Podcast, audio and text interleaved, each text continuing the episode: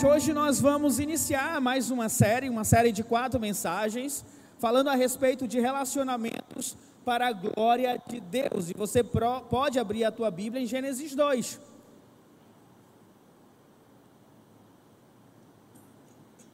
E de fato é bem oportuno, exatamente hoje, porque hoje é o dia dos namorados, né? Não sei como foi o teu dia do namorado, mas é aquele dia onde um olha para o outro com aquele olhar mais apaixonado, né? Pelo menos deveria ser assim, tá? Bom, ah, essa série de mensagens, ela vai falar sobre relacionamento, né? E não é qualquer tipo de relacionamento, é o relacionamento entre homem e mulher e as suas implicações em nossas vidas. Nós cremos que a Bíblia tem muito a nos oferecer sobre esses relacionamentos. Ah, nós iremos seguir uma sequência que está em Gênesis 2, capítulo 2 e capítulo 3. Então, a partir de hoje, nós vamos iniciar em Gênesis 2,15 e nós vamos até Gênesis 3 para falar a respeito da criação do homem e da mulher, o seu papel, a união do homem e da mulher, como o pecado deixou os relacionamentos mais difíceis entre homem e mulher, em especial dentro do casamento, e como esse relacionamento pode ser restaurado por Deus, que é a nossa última mensagem. Portanto, eu creio que é importante que você possa nos acompanhar. E creio também que temos muito a falar, não apenas para casados, mas também para noivos, namorados, jovens, adolescentes e também solteiros. Então pedimos que, pela graça e misericórdia de Deus, esta série de mensagens de fato possa nos abençoar, tá bom? Então, dito isso, vamos lá sem grandes demoras para o texto de Gênesis 2. Hoje nós vamos expor do versículo 15 até o versículo 21. Ah, o tema geral da série de mensagens é relacionamentos para a glória de Deus. Mas a cada domingo nós teremos um tema específico. O tema de hoje é um para outro e ambos para Deus. O tema de hoje é um para outro e ambos para Deus. Esse tema, eu devo confessar, não foi eu que escolhi, é o título de um livro, né, do David Merck. Ah, eu até trouxe o livro, mas eu acho que ficou em algum lugar ali por cima. Vê se está aqui dentro da minha bolsa, tá? Ah, para mostrar para vocês, é um livro excelente que fala sobre o casamento, a relação entre o homem e a mulher, os papéis que cada um tem, a criação de filhos. Não, é, é um livro grosso, se não tiver aí, perfeito. Ah, então, eu achei o título muito bom, um para outros e ambos para Deus, e tem muito a ver com a mensagem de hoje. Então vamos para a leitura da palavra de Deus, Gênesis 2, de 15 a 21. Diz assim a palavra de Deus: O Senhor Deus colocou o homem no jardim do Éden para cuidar dele e cultivá-lo. E o Senhor Deus ordenou ao homem: coma livre de qualquer árvore do jardim, mas não coma da árvore do conhecimento do bem e do mal, porque no dia em que dela comer, certamente você morrerá. Então o Senhor declarou: Não é bom que o homem esteja só. Farei para ele alguém que auxilie e lhe corresponda. Versículo 19. Depois que formou da terra todos os animais do campo e todas as aves do céu, o Senhor Deus os trouxe ao homem para ver como estes lhe chamaria. E o nome que o homem desse a cada ser vivo, esse seria o seu nome. Assim, o homem deu nomes a todos os rebanhos domésticos e aves do céu, e a todos os animais selvagens. Todavia, não se encontrou para o homem alguém que o auxiliasse e lhe correspondesse. Versículo 21. Então o Senhor Deus fez o homem cair em profundo sono e, enquanto este dormia, tirou-lhe uma das costelas, fechando o lugar com carne. Vamos orar. Deus, eu peço que eu possa falar da tua palavra, Deus, e então, Espírito Santo do Senhor, me ajude nesse sermão que já foi preparado, já foi pensado, já foi orado, mas eu quero que a tua vontade, aquilo que o Senhor deseja trazer para nós hoje, possa ser evidenciado aqui nesta mensagem e que teu Espírito possa falar conosco, Pai. Assim eu oro, meu Deus, em nome do teu filho amado Jesus Cristo. Amém, Senhor. Vamos lá, gente. O que está acontecendo aqui nesse texto que eu li para vocês? Nós estamos falando em um momento da história onde o pecado ainda não existia. Isso aqui é pré-queda, é antes do pecado, quando Deus, ah, ele de, olhou para o homem e disse: Olha, não é bom que o homem esteja só, vou fazer para ele uma auxiliadora, uma correspondente. Então nós estamos vendo o propósito de Deus para o homem e para a mulher e para a união do homem para a mulher antes do pecado acontecer. Em Gênesis 2, o mundo já havia sido criado. Em especial, Gênesis capítulo 2, do versículo 4 até o 14, nós vamos ver Deus criando o homem, criando Adão. E é interessante que Deus ele cria Adão não apenas com a sua palavra, porque Deus poderia ter dito que o homem apareça, e o homem iria aparecer. Mas a Bíblia registra que Deus, ele literalmente sujou as mãos para criar o homem. Deus ele pegou do barro e começou a formar o homem. Algumas traduções dizem que Deus modelou o homem. Trabalhou para que a forma do homem pudesse existir, como o oleiro trabalha ali com o seu jarro, formando o seu jarro, Deus também trabalhou para formar o homem. E então Deus soprou na narina daquele homem, daquele, aquela forma de homem em barro. E a palavra de Deus registra que aquele homem passou então a ter vida. E aqui a gente já vê o relacionamento de Deus com a humanidade. Deus ele forma o homem das suas próprias mãos, do barro. Ele traz vida para o homem. E, e, e nós vemos ainda em Gênesis que Deus tem um relacionamento com este homem. Deus, ele conversa com este homem. Deus traz os animais para que o homem pudesse dar nome a todos aqueles animais. Este homem, conforme registrado em Isaías 43, 7, Deus criou para a sua glória. Ele diz: A quem criei para a minha glória, a quem formei e fiz.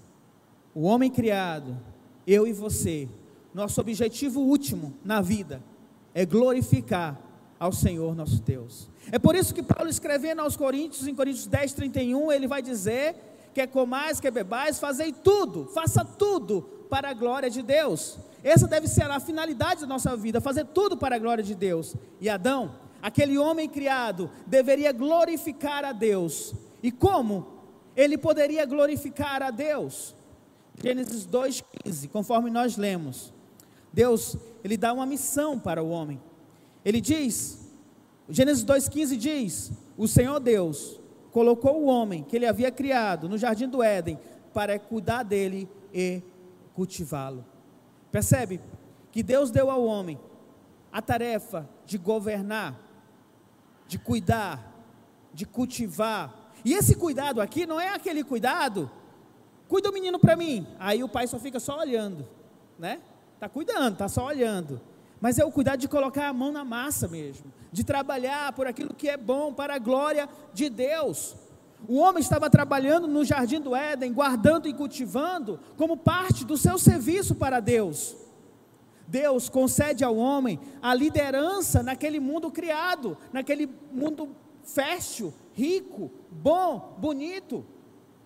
Mas a palavra de Deus diz que o homem também teve limites. Deus deu a ele limites. Embora tenha dado responsabilidade, também deu limites. Gênesis 2, do 16 ao 17, como nós lemos. Deus disse para ele: Olha só, você está livre para comer qualquer árvore do jardim, mas não coma da árvore do conhecimento do bem e do mal, porque no dia que dela comer, você vai morrer. Na mensagem mais à frente, nós vamos falar especificamente sobre esta ordem de Jesus.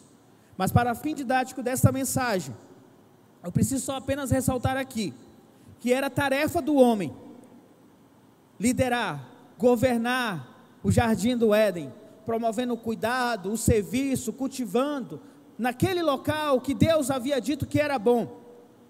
Mas o homem deveria ter cuidado também para obedecer às ordens de Deus, porque no dia que desobedecesse, aquele homem experimentaria a morte. Então, o homem tinha uma missão: cuidar daquele local, liderar aquele local, obedecendo a Deus. Essa é a missão do homem. E aqui eu quero trazer algumas aplicações para nós sobre essa questão da liderança do homem. Porque isso vai ser importante para falarmos a respeito da liderança do homem dentro do casamento. O papel do homem, de fato, é liderar, em especial é liderar a sua casa.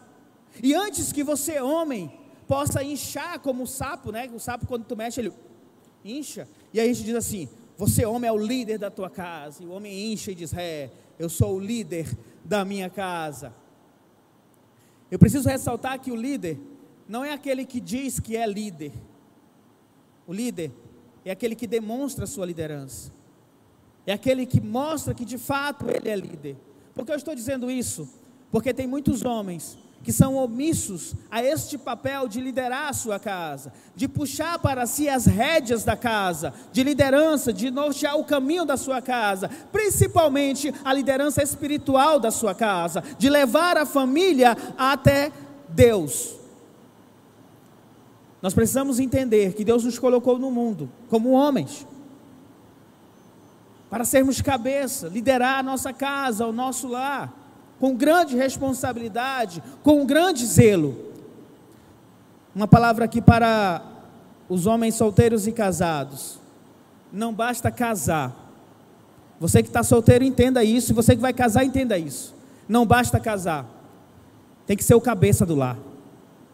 Não basta apenas querer casar. Tem que saber que você vai tomar a posição de cabeça da tua casa, de liderança da tua casa. Agora, homens, não é qualquer liderança, é uma liderança amorosa. O que Paulo diz em Efésios a respeito do homem amar sua esposa como Cristo amou a igreja, diz respeito a essa liderança amorosa, pelo seu lar, pela sua casa. Então, a, antes que você, nós homens, possamos nos inchar e dizer, ah, eu sou o líder da casa, e uma ilustração aqui, e você pensa, bom, como eu sou o líder, eu vou chegar cansado do trabalho, a esposa vai estar me esperando com uma, uma bacia de água quente para que eu possa colocar os meus pés, né? Talvez você possa pensar, só um exemplo, que você é o líder da casa e a mulher precisa fazer isso para você. Quando a palavra de Deus fala do homem como um líder amoroso, eu vejo o homem que chega em casa e prepara a bacia de água quente para colocar os pés da esposa na, e fazer uma massagem nos pés da esposa. Porque é uma liderança amorosa. E é por isso que nós, homens, não podemos dizer: eu não vou lavar a louça, eu não vou varrer a casa, eu não vou fazer isso. Você deve ser o primeiro a fazer isso. Porque você ama a sua mulher e muitas vezes a mulher está cansada para fazer aquilo. A liderança amorosa diz respeito ao cuidado que você deve ter com a sua esposa, o cuidado que você deve ter com os seus filhos, principalmente o cuidado de levá-los até Deus. Porque a liderança do homem não é para benefício próprio. Você é líder da tua casa, cabeça da tua casa para o teu próprio benefício, mas é para a glória de Deus. Qualquer coisa fora de uma liderança exercida para a glória de Deus se torna pecado, é egoísmo, é vaidade, é orgulho. Então, meu querido irmão, você é líder, e como diz ah, o, o avô de Peter Parker, né? Com grandes poderes vem grandes responsabilidades.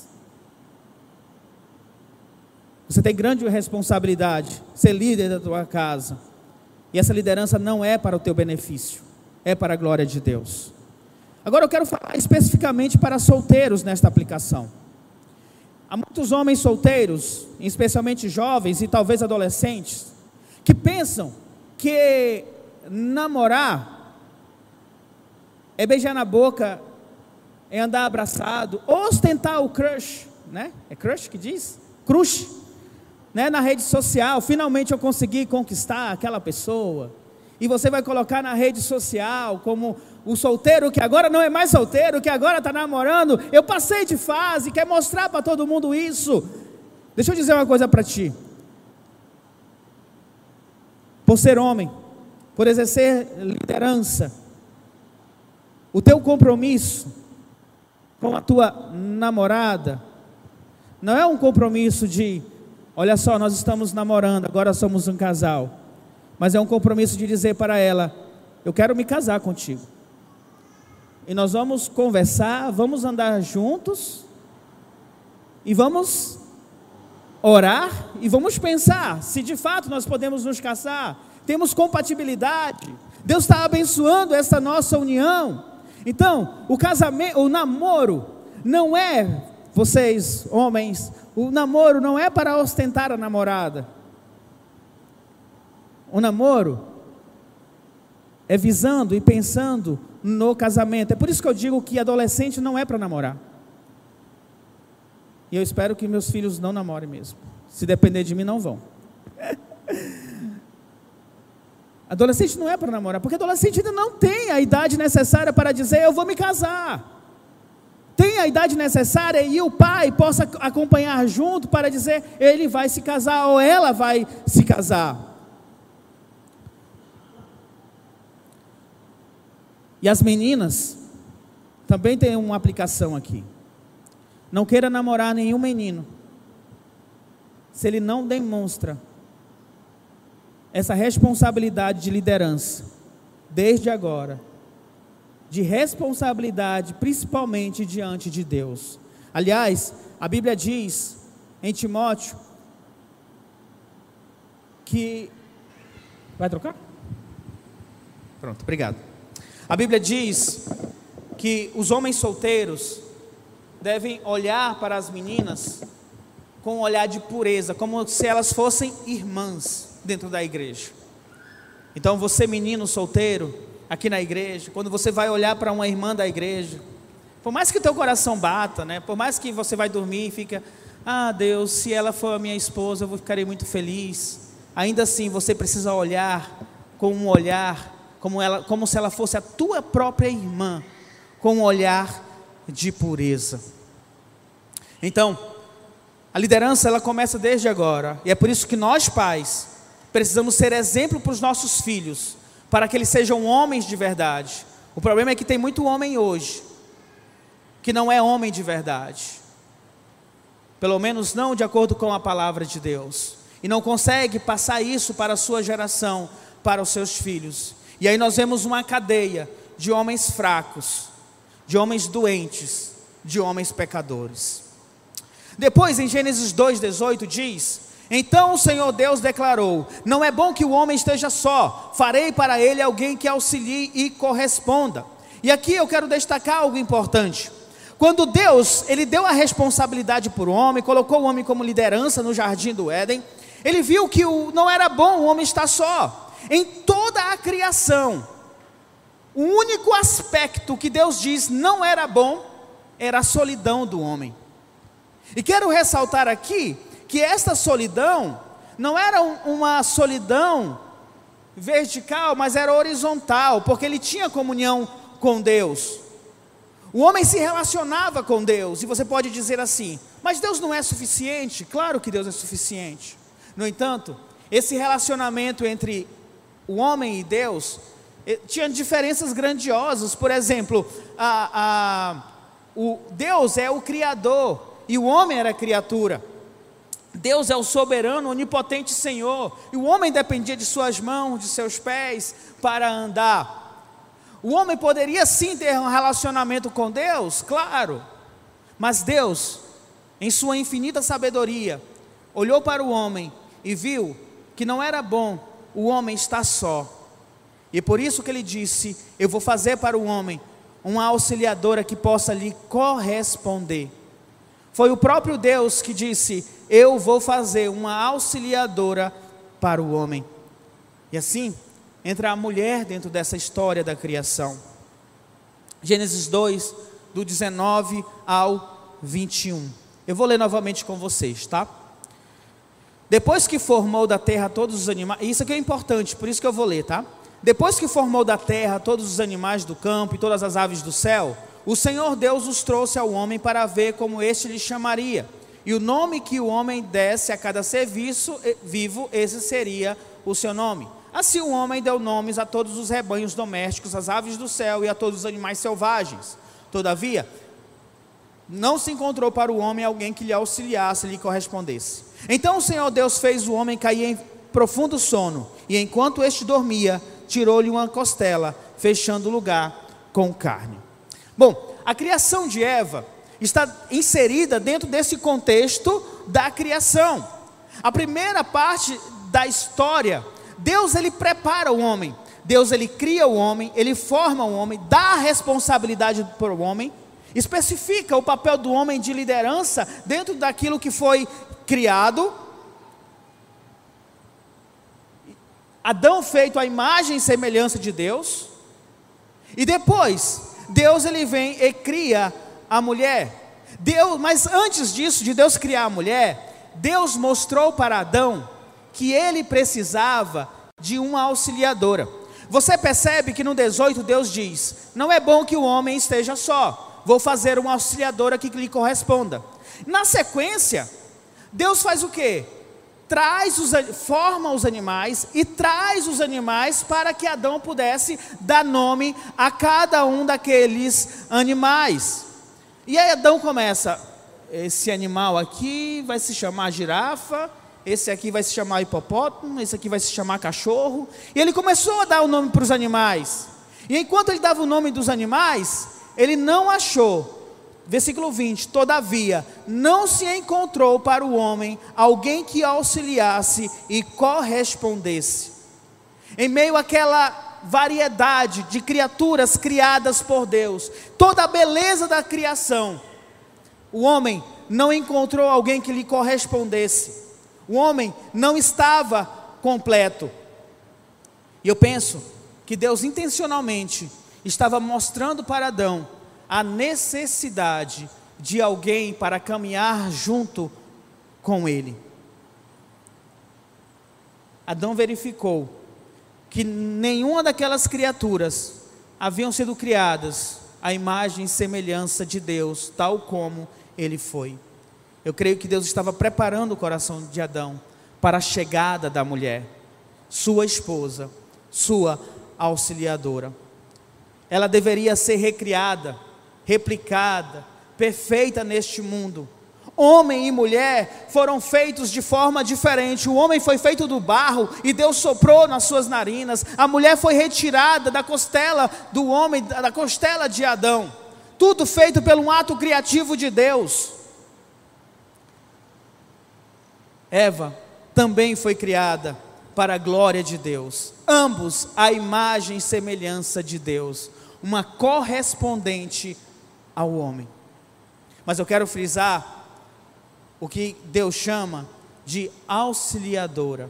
Algumas traduções chamam de ajudadora.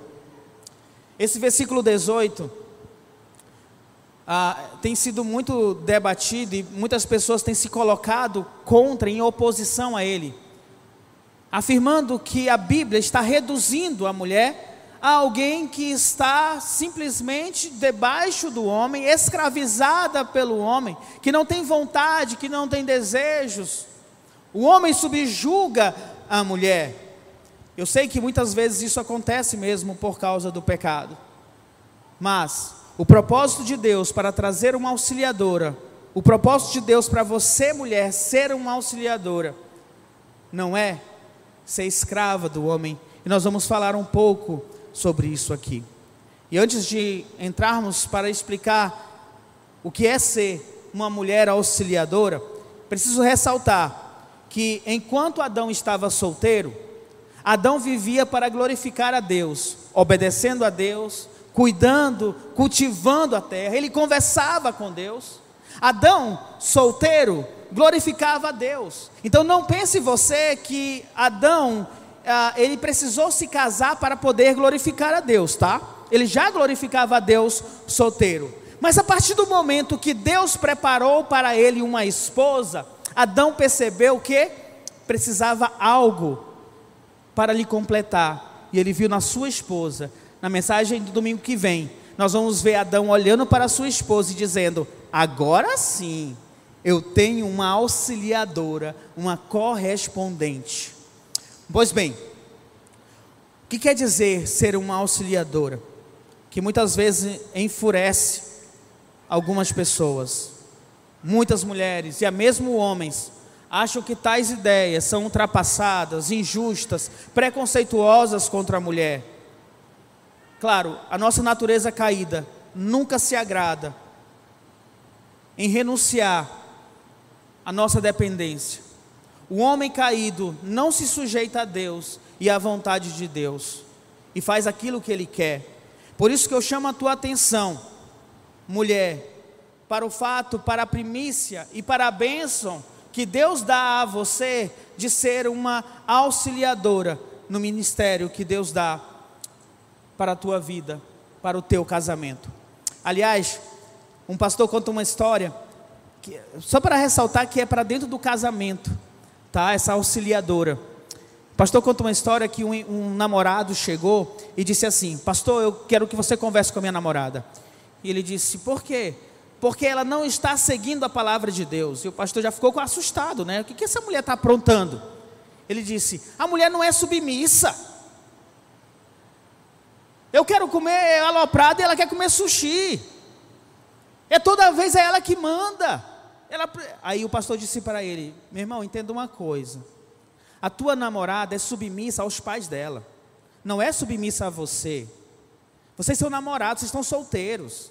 Case-se com ela, e aí então vocês vão trabalhar juntos para o casamento e você pode convencê-la a comer o aloprado, que talvez seja mais barato. Né? Pois bem, é, A palavra auxiliadora, ela não é um termo depreciativo, tá bom? Na verdade, ela coloca a mulher em um status comparado ao próprio Deus. A palavra ezer, que é, em hebraico para auxiliadora, é frequentemente usado na palavra de Deus para descrever o próprio Deus que ajuda, que auxilia o seu povo, especialmente nos salmos. A palavra de Deus diz que Deus é auxiliador do seu povo, é que ajuda o seu povo, é a mesma palavra que Deus usou para a mulher. Um exemplo, Salmo 46, 1 diz: Deus é o nosso refúgio, é a nossa fortaleza, auxílio sempre presente na adversidade. Ele é aquele que auxilia, aquele que ajuda, aquele que está presente. Então, essa palavra usada para a mulher como auxiliadora do homem, a Bíblia usa para Deus como que, aquele que auxilia a cada um de nós. Agora pense comigo. Deus, ele não se sente envergonhado, nem se sente inferior por utilizar a palavra aquele que auxilia. E quem somos nós para olhar para Eva, ou para a missão que Deus dá para a mulher, com desdém, porque ela é auxiliadora do seu esposo? Ser uma ajudadora, uma auxiliadora, não é uma posição degradante, é uma, uma forma de Deus dizer para a mulher: você vai suprir o seu esposo naquilo onde ele não consegue. Aliás, auxílio a, a, vem justamente desta palavra. Aquele que supre, aquele que auxilia o indivíduo, aquele que provê ao outro. Então, a mulher, como auxiliadora, ela completa o homem ela auxilia o homem em sua missão dada por Deus de liderar. Deus criou a mulher para que, junto com o homem, o seu marido, eles pudessem trabalhar para a formação do lar, para a formação da casa, para a glória de Deus, um para o outro, ambos para Deus. E é interessante que no Novo Testamento, essa mesma palavra auxiliadora, Ezé, ela toma um significado ainda mais forte, porque ela tem a, a, um, um sentido de médico, alguém que ajuda na enfermidade, alguém que ajuda o aflito na adversidade. Essa palavra foi usada, por exemplo, em Mateus 15, 25, Quando a mulher veio pedir uma ajuda para Deus e diz: a mulher veio, adorou-se de joelhos e disse: Senhor, ajuda-me. Então, a mulher, a esposa, socorre, auxilia o marido em sua missão de liderar a sua casa, a sua família para a glória de Deus. Espero que você esteja entendendo isso. Nós estamos falando aqui do que Deus deseja para o homem e para a mulher, aquilo que é perfeito que Ele colocou. O pecado, e nós vamos falar sobre isso na nossa mensagem número 3, que o pecado acabou deturpando, retirando os papéis do homem e da mulher. A mulher já não é mais contente em ser auxiliadora do homem, correspondente do homem. O homem já não deseja exercer sua liderança, e quando quer exercer sua liderança, é na base, na base da força ou do punho, porque o pecado faz isso. Mas o que nós queremos mostrar nessa série de mensagens, ao final, é que Deus pode restaurar o projeto inicial, e a mulher pode sim ser contente e feliz por auxiliar o seu marido, e o marido pode ser contente e feliz por liderar amorosamente a sua casa. A mulher está para auxiliar o homem. Gente, e de fato, a, a mulher, ela auxilia o homem. Você talvez já tenha percebido isso, né? A mulher, ela consegue enxergar coisas que os homens não conseguem ah, enxergar, porque Deus capacitou a mulher com esta, com esta visão. Às vezes nós maridos ficamos chateados porque a mulher sempre está lá. Tu pagou aquela conta? Tu fez aquilo, tu conseguiu, consertou aquela outra coisa. A mulher ela está auxiliando, é algo que Deus deu para ela. Ela não está sendo chata, embora às vezes a gente ache que ela está sendo chata. Mas ela está ela tá na, tua, na sua função de nos cobrar, de colocar na nossa posição de liderança. Você já trocou a luz que você disse que era para trocar três meses atrás? E muitas vezes a mulher passa com a escada na frente do marido para que ele possa notar e correr e trocar a lâmpada no lugar dela, né? Você percebe que muitas vezes a mulher tem isso, de mandar e de dizer faça isso ou faça aquilo, porque ela está auxiliando você, para que você preste atenção nas coisas. Aliás, meu querido irmão, preste muita atenção do que a mulher diz, que ela tem uma visão. Na década de 90 tem um desenho chamado Thundercats. E Lion tinha uma espada que era a espada justiceira, né? Que ele dizia: Espada justiceira, dei minha visão além do alcance. Ele conseguia ver além. Deus dá à mulher essa habilidade de ver além, coisas que você não consegue ver. Por isso, presta atenção quando a tua mulher diz assim: Você está usando muito celular, está conversando muito com essa pessoa, bora parar? Presta atenção nisso, no que ela está uh, uh, falando para você. Pode ser que não aconteça nada nessa conversa no celular, mas pode ser que você caia em engano. Então preste atenção no que ela está dizendo. A mulher tem essa visão periférica da, das coisas. Ah, enquanto o homem, enquanto o homem está deitado assistindo o jogo o futebol no domingo à tarde, e se tu pergunta para o homem, cadê a criança? O homem diz, eu não sei. E a mulher ela está se preparando, preparando as roupas das crianças para vir para a igreja, ou lavando alguma coisa, arrumando a casa. Tu perguntar cadê a criança, ela vai dizer onde está a criança. A mulher tem essa visão geral, porque Deus deu a ele, ela essa capacidade para que de fato pudesse auxiliar, ser uma ajudadora. A ideia aqui é que eles possam se completar. O quebra-cabeça possa se encaixar, o homem exercendo a sua função e a mulher exercendo a sua função. Mas eu quero destacar que em, nós temos questões que somos iguais. Aliás, homem e mulher não são iguais, são complementares, tá? Mas nós temos questões que são iguais. Por exemplo, ambos foram feitos à imagem e semelhança de Deus. Ambos foram colocados neste mundo com um comando moral de Deus e são responsáveis por isso. Nós somos responsáveis de falar a verdade, de sermos honestos, de agirmos corretamente. Ambos, homens e mulheres, são culpados por desobedecerem a Deus, porque todos os pecados destruídos estão da glória de Deus, diz respeito a todos nós, homens e mulheres. Homens e mulheres precisam buscar a Cristo para a salvação de suas vidas. Homens e mulheres precisam crer que Jesus Cristo é o Senhor.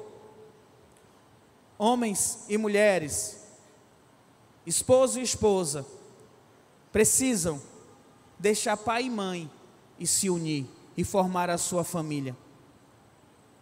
Enquanto solteiros, homens e mulheres devem viver para a glória de Deus. Enquanto casados, homens e mulheres devem viver para a glória de Deus. Embora tenha essas igualdades, homens e mulheres são complementares. Um precisam, um, cada um precisa um do outro. Olha a tua mão aí, pega a tua mão, se tu, se tu quiser, claro, né? Coloca de frente uma para outra, assim, de você, as duas, tá? Porque eu não posso, estou com o microfone aqui. Se Silvio Santos ajudaria. Você percebe que as tuas as mãos são parecidas, mas elas não são iguais. O dedão aponta para um lado, o outro dedão aponta para o outro. E talvez um dedo seja maior do que o outro, né? Talvez as linhas da mão possam ter, ser até diferentes. Mas agora pega essas mãos e, e fecha. Elas se fecham igualzinhas. Não tem nenhum furo, a não ser que esteja faltando um dedo aí na tua mão mas não tem nenhum furo. Elas se completam. E assim deve ser o homem e a mulher, eles devem se completar. O casamento saudável, o casamento feliz, o casamento segundo o propósito de Deus, é quando homem e mulher, eles se completam, eles caminham juntos na educação dos filhos, na educação financeira da casa, no, no, planejamento, na adoração a Deus, não é um lá na frente e outro atrás, é caminhando junto um liderando e o outro auxiliando, indo logo atrás, caminhando junto, trazendo os filhos nesta caminhada, um para o outro e ambos para Deus. Deus disse para o homem: Não é bom que ele esteja só, eu vou fazer para ele uma auxiliadora. E Deus fez uma auxiliadora para o homem. Homens, você tem ao teu lado, você que é casado, tem ao teu lado uma esposa, uma auxiliadora. Você não está competindo com ela. Vocês não estão em uma disputa. Vocês estão em uma caminhada para glorificar a Deus juntos. E precisa haver harmonia. Mulher, não tenha medo de ser auxiliadora do seu marido. Meninas, adolescentes, jovens, Pense em seu futuro casamento como uma oportunidade de cumprir o seu papel, de auxiliar o seu esposo na missão que ele tem. E é por isso que você deve escolher muito bem com quem você vai casar, para tornar a sua tarefa muito mais fácil. Se você tiver um homem que te ama, que segue a Cristo, que é um líder, o seu trabalho de ser auxiliadora será muito mais fácil. Meninas, é bem verdade que muitas vezes, quando a gente pensa em solteirice, nós estamos pensando em um momento onde precisamos alcançar um namoro. E o mundo coloca meio que isso. Você está solteiro, você tem que conseguir alguém para namorar. E muitas vezes a igreja não auxilia, porque a pessoa está solteira e, e, e, a igreja está dizendo assim, os, os, amigos, né? Ainda não está namorando, não sei o quê, cadê o namoradinho e coisas assim. Não há nada de errado em estar solteira. No tempo certo, Deus vai providenciar, se é for da vontade dEle, alguém para que você possa casar, para que você possa completar. Mas enquanto estiver solteiro, como diz em 1 Coríntios 7,32, o solteiro cuida das coisas do Senhor, em como há de agradar ao Senhor. Então você está solteiro, então busque agradar ao Senhor. Casados, vocês precisam um do outro. O casamento é complementar, não é competição, como eu falei. Ambos foram feitos à imagem de Deus, ambos estão trabalhando para a glória de Deus. O marido precisa maximizar os dons, os talentos de sua esposa e vice-versa. Um ao outro precisa ver que estão. Eh, você, a mulher não pode exigir do marido que ele seja igual a ela. Entende? Porque eles estão para complementar, para caminhar juntos. O homem tem defeitos e tem pontos positivos, a mulher igualmente. Isso precisa conciliar. E precisa ser entendido para que ambos possam caminhar no propósito de Deus para a casa e para a família. Então, para eu concluir, casamento é uma missão de resgate mútuo. O pecado, ele deturpou a liderança do homem e o auxílio da mulher. Mas em Cristo, eu creio que onde o marido e a mulher colocam suas vidas diante de Deus, Deus pode restaurar o papel original do homem e da mulher para o casamento, para a união, para o relacionamento de vocês dois. O seu casamento, sim, pode ser feliz. O seu casamento pode sim se reestruturar, desde que ambos estejam buscando a glória de Deus neste casamento, desempenhando a função que Deus planejou ainda no jardim do Éden para o homem e para a mulher. No próximo domingo nós vamos falar a respeito de como esta união pode abençoar. Hoje nós falamos dos papéis.